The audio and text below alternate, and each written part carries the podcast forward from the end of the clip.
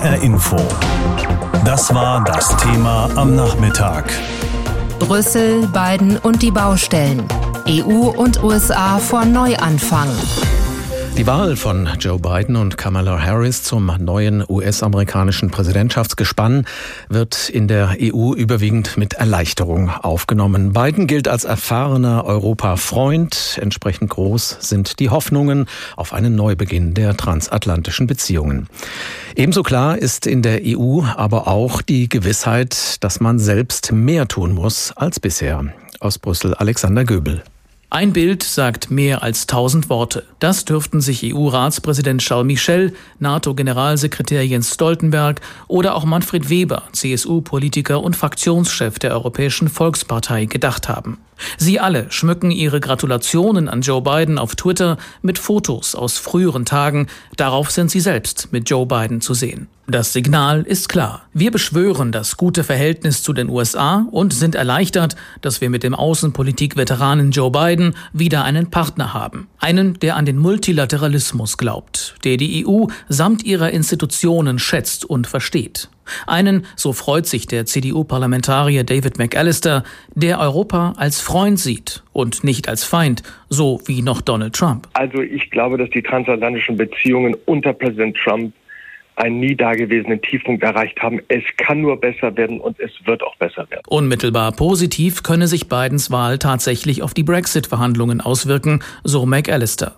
Der britische Premier Boris Johnson, der auf ein bilaterales Abkommen mit Trump gesetzt hatte, müsse sich nun bewegen und endlich einen Deal mit der EU abschließen. Außerdem erwartet sich Europa vom Trump-Nachfolger, beim Kampf gegen die Corona-Pandemie zusammenzuarbeiten und einen Schub für die Klimaschutzziele der EU. Biden hat bereits angekündigt, an Tag 1 seiner Amtszeit dem Pariser Klimaabkommen wieder beizutreten. Auch Bundeskanzlerin Angela Merkel stimmt in den europäischen Chor der Hoffnungsvollen ein. Aber sie stellt klar, Amerika ist und bleibt unser wichtigster Verbündeter. Aber es erwartet von uns, und zu Recht, stärkere eigene Anstrengungen, um für unsere Sicherheit zu sorgen und für unsere Überzeugungen in der Welt einzutreten. Angela Merkel spricht aus, worüber sich in der EU kaum jemand Illusionen macht. Statt zur Rolle des Weltpolizisten zurückzukehren, so die Einschätzung in Brüssel, werde auch der 46. Präsident der USA auf mehr EU-Verantwortung pochen, etwa im Nahen und Mittleren Osten. Und natürlich auf Lastenverteilung in der NATO, darauf, dass die europäischen Partner mehr Geld in die Verteidigung stecken. Auch in der China-Politik werde Biden eine klarere Position der Europäer erwarten, glaubt Sigmar Gabriel, früher Bundesaußenminister, heute Vorsitzender der Atlantikbrücke. Die Welt habe sich verändert, so Gabriel, und das habe Folgen für die Zusammenarbeit Europas mit den USA. Die Europäer sind nicht mehr im Zentrum der Welt. Der Atlantik ist nicht mehr das Gravitationszentrum des Welthandels und der Politik, sondern das ist längst im Indopazifik. Daran orientieren sich die Amerikaner. Äh, aber das bedeutet, dass Amerika immer weniger europäisch und immer pazifischer werden wird und daraus entstehen Interessenkonflikte. Genau diese Konflikte gelte es nun anzusprechen und, wenn möglich, partnerschaftlich abzuräumen, betont der CSU-Abgeordnete Markus Ferber. Es kann ja nicht sein, dass wir uns gegenseitig mit Strafzöllen überziehen, wie das unter Trump üblich war. Wir müssen hier uns aufeinander zubewegen, im Flugzeugbau ganz genauso wie beim Automobilbau, beim Maschinenbau, im Lebensmittelbereich. Wir können hier viel mehr gemeinsam machen. Ob Ostsee-Pipeline Nord Stream 2, der Aufbau Ausbau des 5G-Netzes und die Haltung zum umstrittenen Netzausrüster Huawei, die Frage, ob und wie die großen Digitalkonzerne wie Google und Facebook besteuert werden sollen, all das sind heiße Eisen für die EU. Aber wie in einer guten Beziehung, so Markus Ferber, können nun endlich wieder offen geredet werden. Zu lange hat Donald Trump seine America First Politik vertreten. Er war ein erklärter Gegner der EU, hat sie in Handelsfragen gar als Feind betrachtet und mit seinem angedrohten Ausstieg aus der NATO viel Porzellan in Brüssel zerschlagen. Was für ein Partner für die Europäische Union wird der neue gewählte US-Präsident Joe Biden? Darüber habe ich vor der Sendung gesprochen mit Elmar Brok, CDU-Abgeordneter und langjähriger Vorsitzender des Auswärtigen Ausschusses im Europa Europaparlament. Und ich habe ihn gefragt, Hand aufs Herz, Herr Brok, haben Sie am Samstagabend, als klar war, dass Joe Biden die Wahl gewonnen hat, eine gewisse Genugtuung verspürt? Na, Genugtuung nicht, aber Freude. Ein hohes Maß an Freude und an Erleichterung. Denn das könnte, wenn wir das in Europa auch richtig umsetzen, auch eine entscheidende Antwort auf die Bekämpfung des Populismus sein. Sie kennen Joe Biden ja schon seit 20 Jahren. Können Sie sich noch erinnern an Ihre allererste Begegnung? Ja, das war im amerikanischen Senat, als ich Senator war. Und später waren wir ja beide Kollegen als Vorsitzender der jeweiligen auswärtigen Ausschüsse. Und dann habe ich ihn im Weißen Haus zwei, dreimal auch noch gesehen.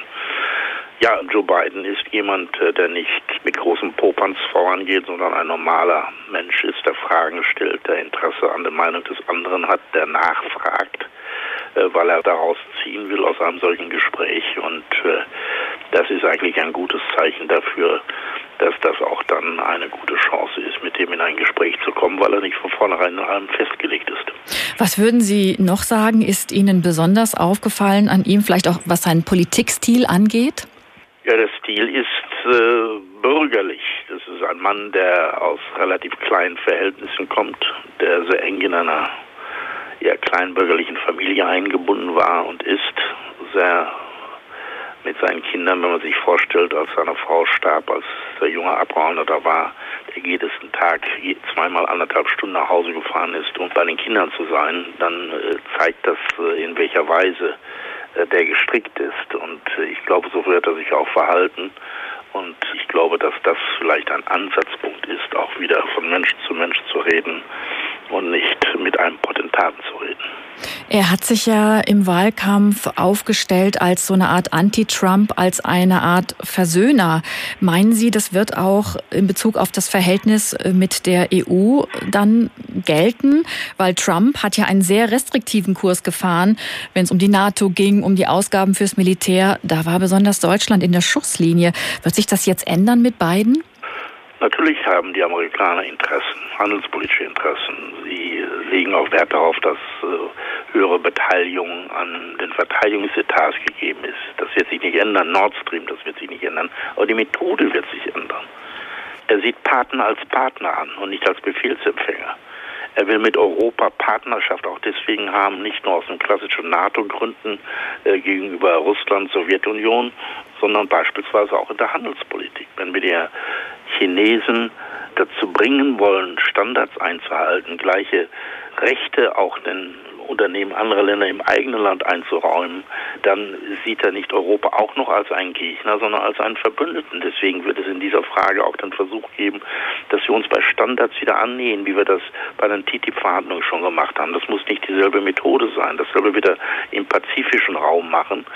Er ist ein regelbasierter Multilateralist. Das ist der entscheidende Unterschied zu der Politik, die sagt, was ich entscheide, ist allein entscheidend und sonst wird der Rest der Welt abgestraft. Diesen Ansatzpunkt hat er nicht. Es wird die Wiedergeburt des Westens geben als eine strategische Einheit. Das ist, glaube ich, ein ganz entscheidender Punkt, wenn wir es von unserer Seite auch richtig anstellen. Und was schätzen Sie, wird seine erste Amtshandlung sein, wenn es um die EU geht? Sie kennen ihn ja jetzt schon sehr lange. Was macht er als erstes? Und er wird deutlich machen, dass er die EU nicht als Gegner begreift, wie das Trump ja oft gesagt hat, sondern dass er die EU begreift als jemand, der zur Stärkung des Westens, der Länder, der Demokratie und der Rechtsstaatlichkeit führt. Von daher auch diese EU stärken will und nicht sie bekämpft, nicht nur mit den einzelnen Ländern geht.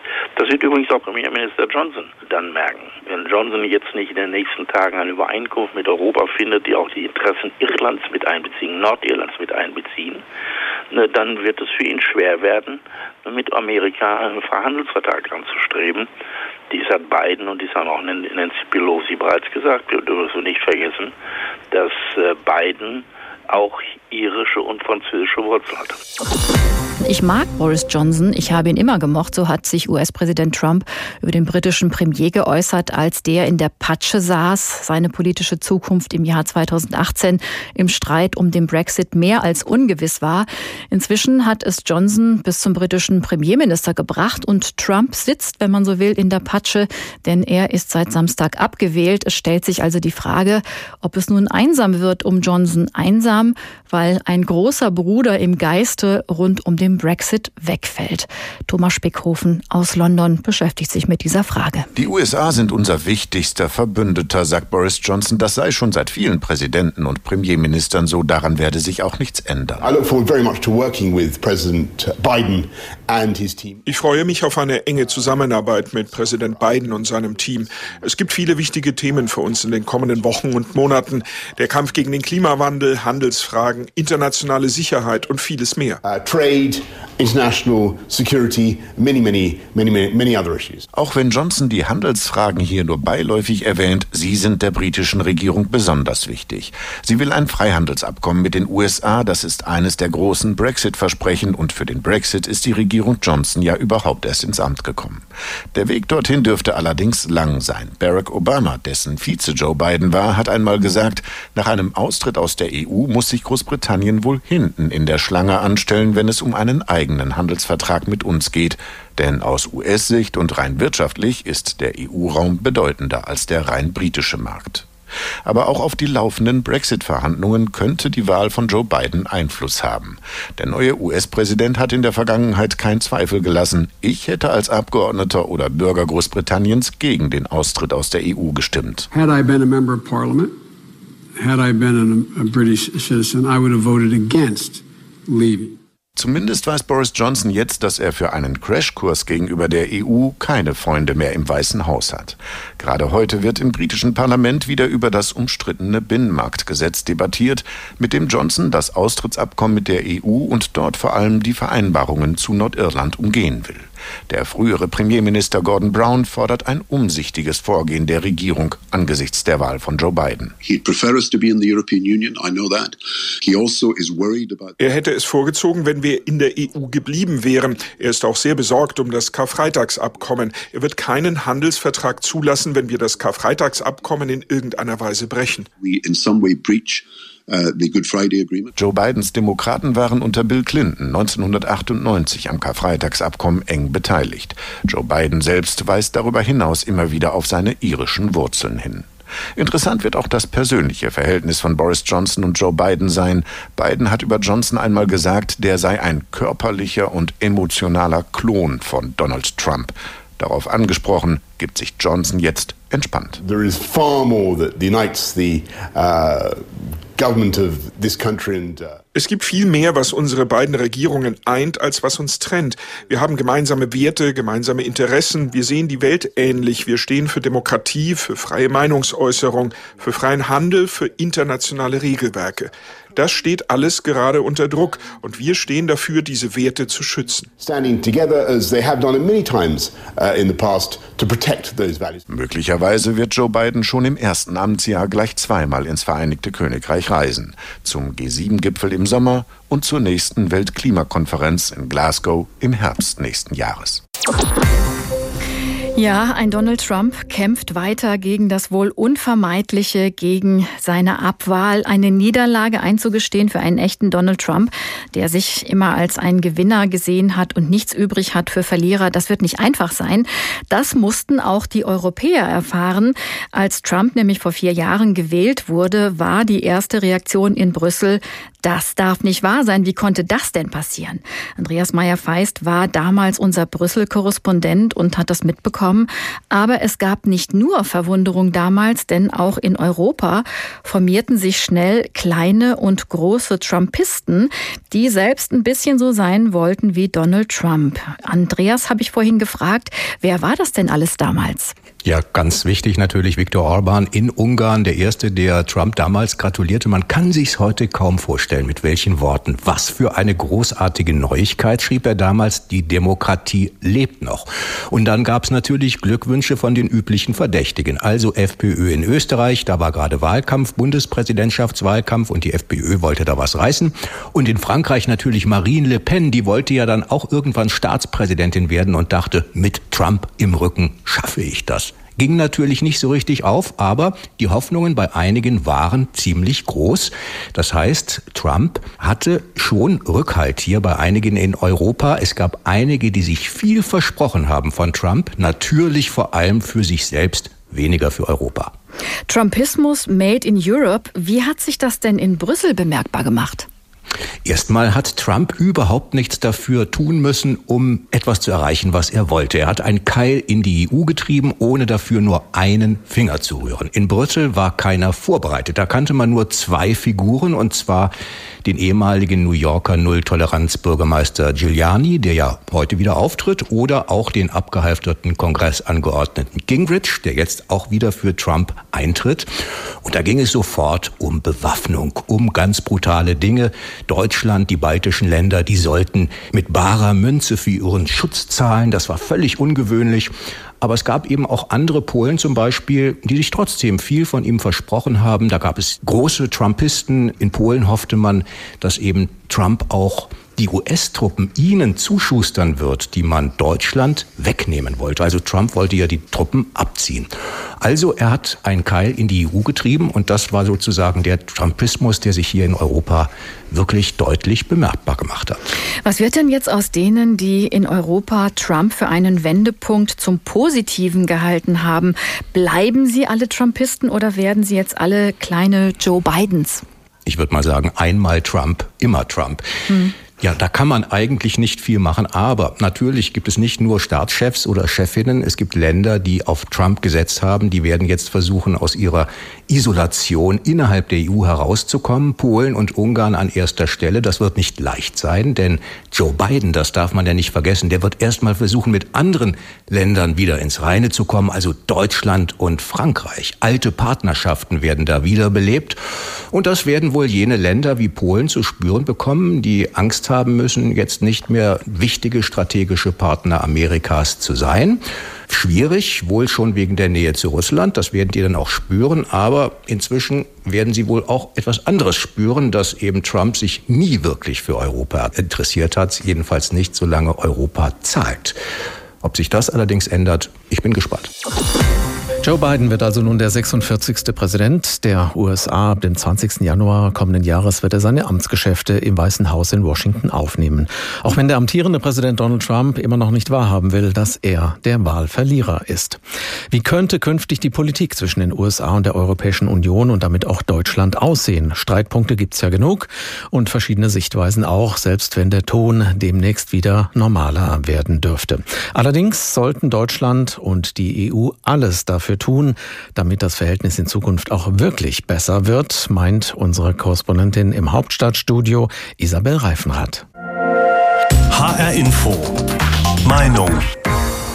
Es ist Zeit, dass wir uns klar zu den USA als unseren wichtigsten Bündnispartner bekennen und die amerikanischen Erwartungen an uns erfüllen. Ich befürchte, das wird uns etwas kosten. Ja, aber ich sehe keinen anderen Weg. Auch ein US-Präsident Joe Biden wird darauf bestehen, dass Deutschland das 2-Prozent-Ziel der NATO einhält. Die Corona-Krise kommt uns hier etwas entgegen. Das Institut der deutschen Wirtschaft schätzt, dass wir nun 1,58 Prozent unseres Bruttoinlandsproduktes für die Verteidigung ausgeben. Aber das wird nicht reichen. Wir werden unsere Verteidigungsausgaben weiter steigern müssen. Unsere Wirtschaftsbeziehungen zu China, die Erdgasleitung Nord Stream 2, die russisches Gas nach Deutschland liefern soll, unsere Haltung gegenüber militärischen Konflikten. Ich befürchte, vieles davon werden wir opfern müssen. Zum einen, weil wir einen US-Präsidenten Biden stärken werden müssen. Er wird außenpolitische Erfolge brauchen, um alle Amerikaner von sich zu überzeugen. Zum anderen, weil wir internationale Konflikte und Herausforderungen wie den Klimawandel, den Terrorismus, die Corona-Pandemie nur gemeinsam lösen können. Das Statement der Kanzlerin heute hat mich nicht ganz zufriedengestellt. Zwar hat sie gesagt, dass die USA zu Recht mehr Eigenverantwortung von der Bundesregierung erwarten, aber sie meinte auch, Deutschland habe sich längst auf diesen Weg gemacht. Soll das heißen, Deutschland ist bereit, noch ein bisschen mehr zu geben, aber bitte nicht zu viel mehr? Ich glaube nicht, dass wir so weiterkommen. Ohne die USA wird es keine multilaterale Weltordnung, eine Zusammenarbeit vieler Staaten geben. Russland und China sind keine alternativen Partner. Das heißt, wir müssen den USA entgegenkommen. Wir müssen ihre Erwartungen komplett erfüllen, um dann gemeinsam nach Lösungen für die großen Herausforderungen dieser Zeit suchen zu können.